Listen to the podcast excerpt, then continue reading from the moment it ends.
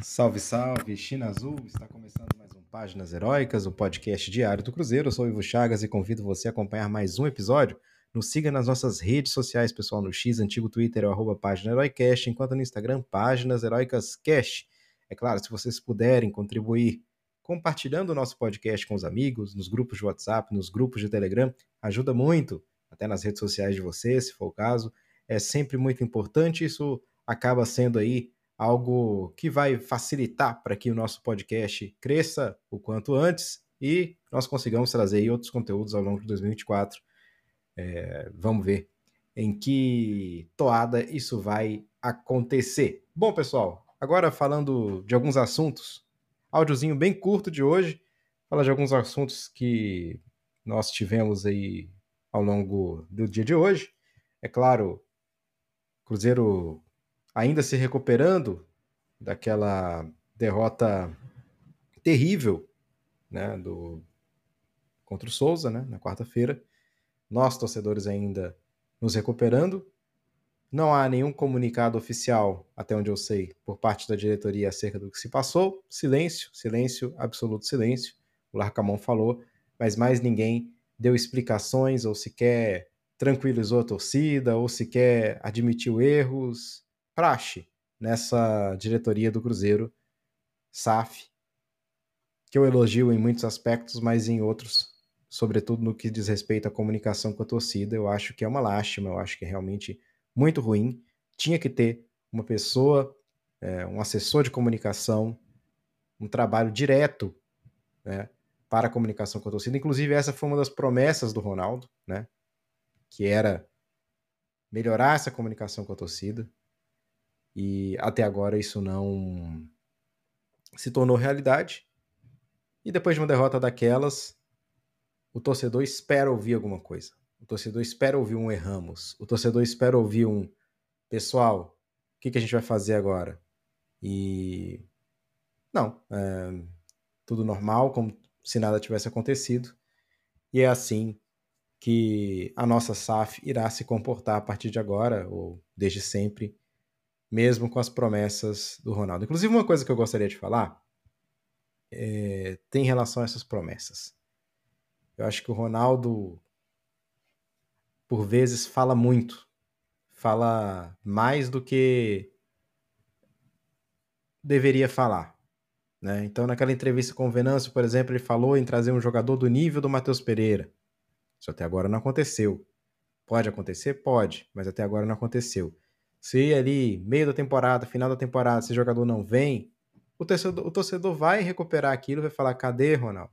Assim como, por exemplo, quando atingimos um número X de sócios torcedores, você lembra que o Ronaldo falou que ia ter uma surpresa? Nunca falou da surpresa, nunca teve a surpresa. É, quando o Ronaldo foi lá visitar a Nike, ah, pode ter coisa boa. O Ronaldo tem que aprender uma coisa. Qualquer coisinha que ele fala, indiretamente, já cria uma grande expectativa na torcida. Imagine então vocês quando ele fala coisas diretamente. É ainda pior. Então, conselho, claro que o Ronaldo nunca vai ouvir esse, esse áudio aqui, mas o conselho que eu daria é: pô, Ronaldo, fala aquilo que você acha que realmente tem condições de fazer. Ou então não fala. Ou então surpreende. Agora, a comunicação com a torcida não precisa ser feita através do Ronaldo, ela tem que ser feita através de algum profissional. E ela tem que existir. Cruzeiro está com um programa de sócios aí estagnado. Completamente estagnado. Completamente perdido. Eu não vou renovar meu sócio. Já decidi. Eu não vou renovar meu sócio. Pago para minha família aqui 500 euros por, por ano, 500 dólares por ano, e, e não vou renovar. Não vou renovar. A menos que exista uma grande revolução em como as coisas acontecem, eu não vou renovar. Porque é um sacrifício, né? Pô, é dinheiro. E aqui não dá para dividir. Pô, então é, é a, pum, à vista. Pá. Já sai direto da conta para a conta do Cruzeiro.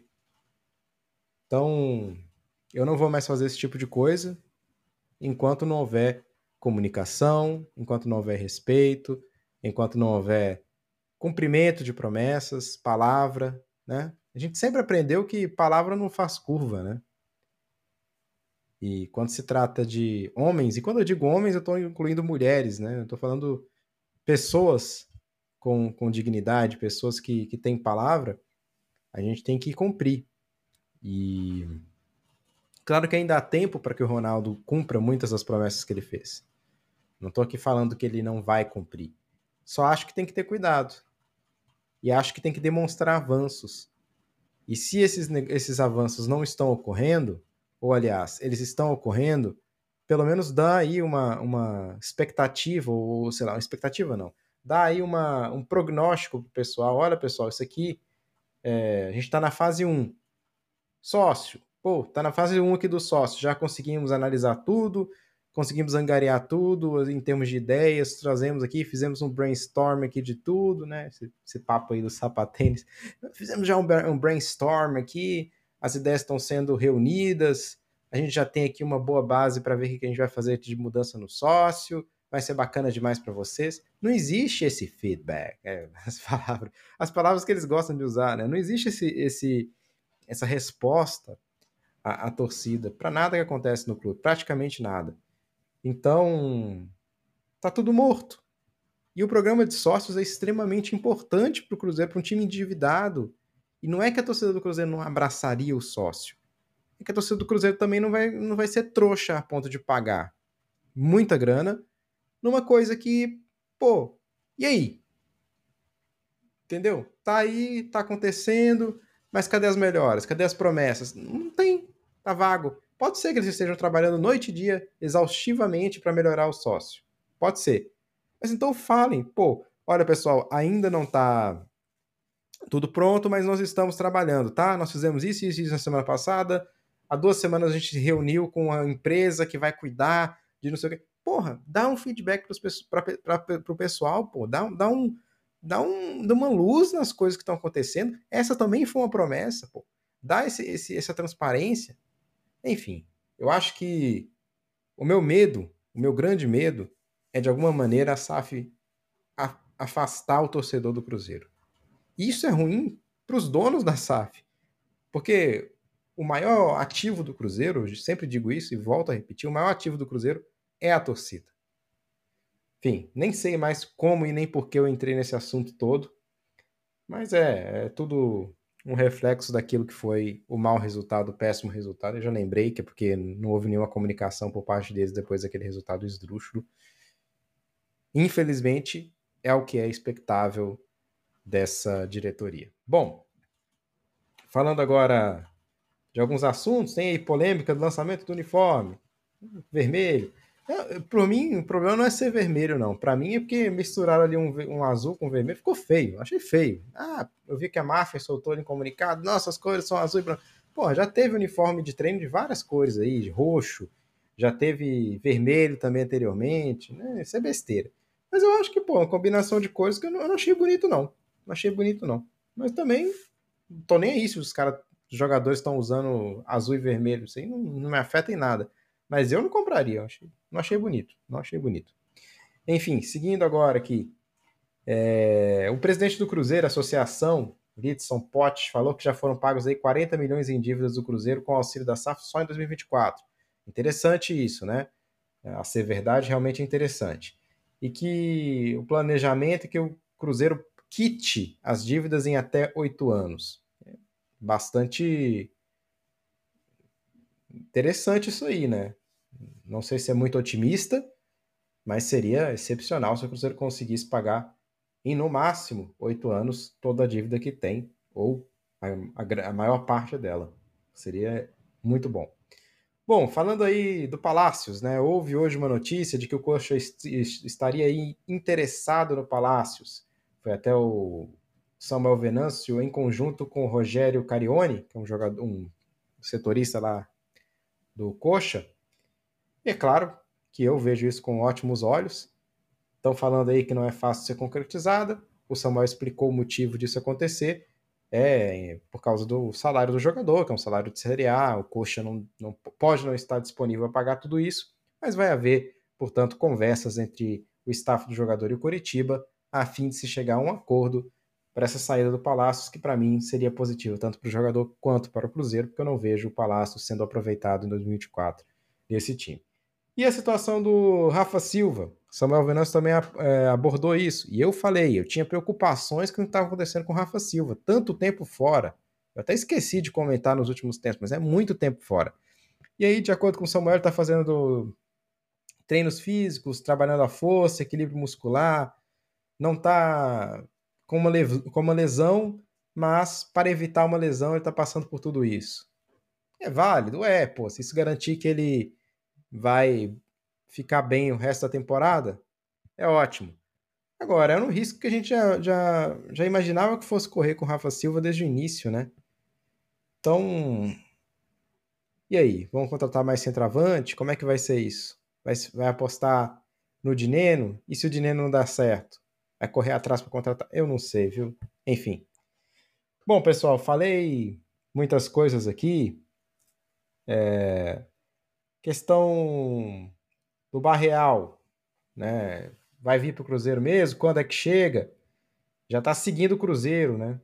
Está seguindo o Lucas Romero, o Vichalba, está seguindo vários jogadores do Cruzeiro, então já houve um contato aí dele com os jogadores, muito provavelmente. Tá fechado, né, pessoal? Tá fechado. É só ele chegar para realmente acertar tudo, assinar um contrato com o Cruzeiro de empréstimo e o Barreal vai ser reforço do Cruzeiro. Mencionei o Vichalba, tanto o Vichalba quanto o Cifuentes já tem condições de jogo em Pouso Alegre. O jogo vai ser às 11 horas, logo pela manhã no domingo. Portanto, pessoal aí que gosta de dormir até mais tarde, não, não se descuide, né, para não perder o jogo. E, enfim, quem tiver aí na região de Uberlândia, prestigie o Cruzeiro, claro.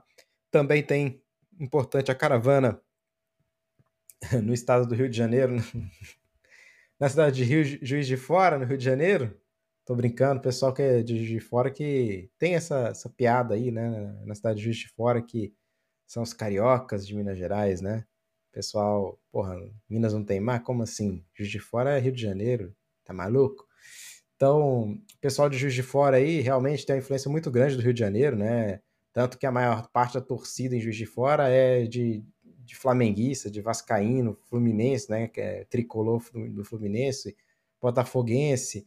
Essas são as principais torcidas de Juiz de Fora, né? Então, realmente tem uma, uma grande influência carioca na cidade mas até por isso é importante essa caravana numa cidade que talvez não tenha assim majoritariamente muitos torcedores para times mineiros.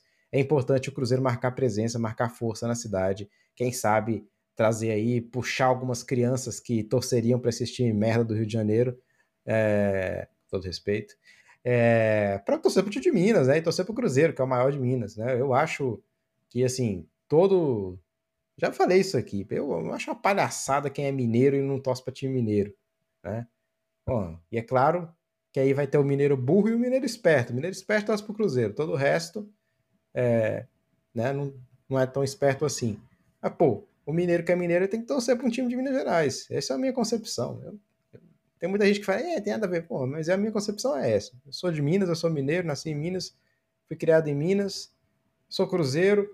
Porra, respeito nesse, nesse aspecto, respeito quem torce pro Atlético Mineiro, respeito quem torce pro América, quero que eles se danem na vida deles, mas tenho o meu respeito nesse aspecto porque são mineiros e, pô, torcem para os times de Minas Gerais. Né? A pior escolha foram burros? Claro que sim, mas torcem para times de Minas Gerais. Isso já, já, dá um, já dá um respeito, na minha opinião. E quem não torce também, olha, sabe se dá o que faz da vida, né? Cada um quer andar torto, anda torto. Pô.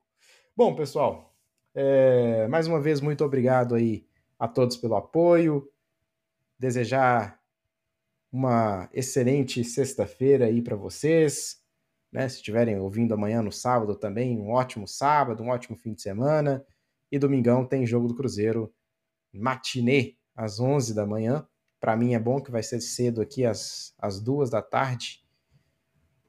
Para vocês também acho que é bom, né? Para ir para o estádio. É bom para levar a família, né, gente? Vocês são da região aí de, de Uberlândia, que também é dominada por time carioca e paulista, diga-se de passagem, mas quem é da região de Uberlândia, aí, Triângulo Mineiro, ótimo para levar a família, pô. leva aí a criança, leva aí a, de repente, o, o, sogro, a sogra, o pai, a mãe, o pessoal já mais idoso aí, os coroas, né? Para um, um jogo tranquilo, para ver o Cruzeiro. É bom, é bom. Se puderem fazer esse esforcinho aí, um horário bacana, 11 da manhã, repetindo, horário bom para levar a família e quem sabe aí voltar com uma vitória que garanta inclusive a classificação do Cruzeiro. Então, mais uma vez, muito obrigado a todos pelo apoio, pela audiência. Até amanhã. Saudações celestes. Tchau, tchau.